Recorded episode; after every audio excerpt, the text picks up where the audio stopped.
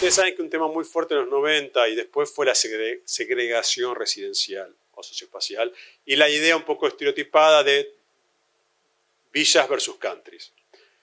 Lo que pasó luego, hubo todo un debate posterior, o, cambios, mejor dicho, en el, en el análisis de la segregación, que fue mostrando cómo este mayor, digamos, mano del mercado sobre las tierras fue limitando la, capacidad de, los sectores populares de tener acceso a la tierra a las zonas más contaminadas, a las zonas más, digamos, que quedan totalmente excluidas del deseo del mercado, sobre todo áreas contaminadas, por ejemplo, la cuenca Matanza-Riachuelo en el área de Buenos Aires.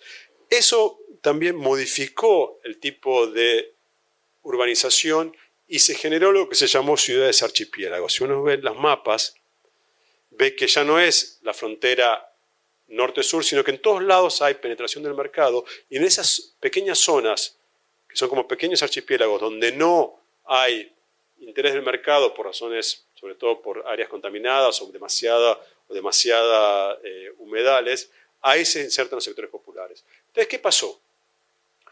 Dos o tres cuestiones. Una que nos interesa menos, más académica, que es las medidas tradicionales de medición de la segregación entraron en crisis. ¿Por qué? Porque había continuidad espacial, pero más separación física. Entonces, las medidas clásicas, que era, medían cuán cerca yo vivo de alguien de otro sector social, capaz que yo vivía cerca, porque mi cante llegaba, o barrio llegaba hasta ahí, pero con mayo, con con muro.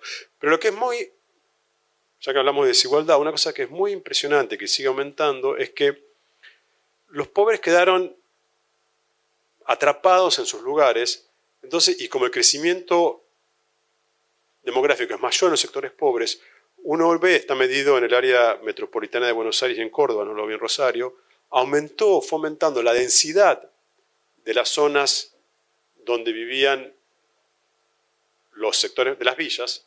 Entonces, fue aumentando mucho la diferencia de la cantidad de metros disponibles que tenía alguien que vivía en una villa y alguien que vivía fuera en un área de clase media o clase media alta. Entonces, una medida de la poco presente, pero también de la multidimensionalidad, de la desigualdad, fue también la disponibilidad diferencial de tierra y de espacio que empezaron a tener, o que, mejor dicho, se ensanchó entre pobres y no pobres por esta